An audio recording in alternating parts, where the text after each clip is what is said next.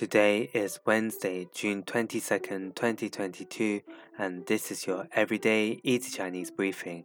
大家好，我是林老师, and in under 5 minutes every weekday, you'll learn a new word and how to use this word correctly in phrases and sentences. Today's word of the day is 青,青, which means young, or in some situations can refer to the color of blue or green. Let's practice by making different words, phrases, and sentences with 青. The first word is 青年,青年, which means youthful years. Let's look at each character of this word. 青 means young and 年 means years. A question I saw on the internet was 青年、中年、老年的年龄段如何划分？ 青年、中年、老年的年龄段如何划分？How do you divide the youthful years, middle age, and old age into categories? Another word we can create with 青 is 青春,青春, which means youth.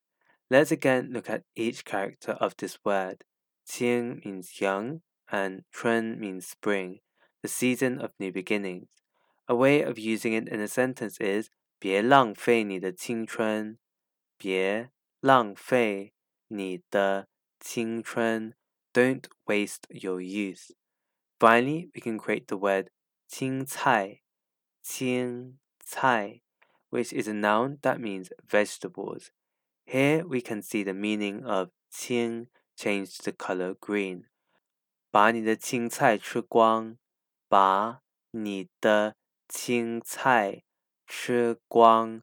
Eat up all of your vegetables.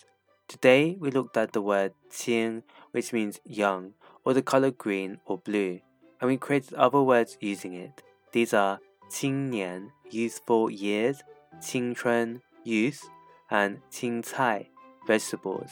To see this podcast transcript, please head over to the forum section of our website www.everydayeasychinese.com where you can find even more free Chinese language resources.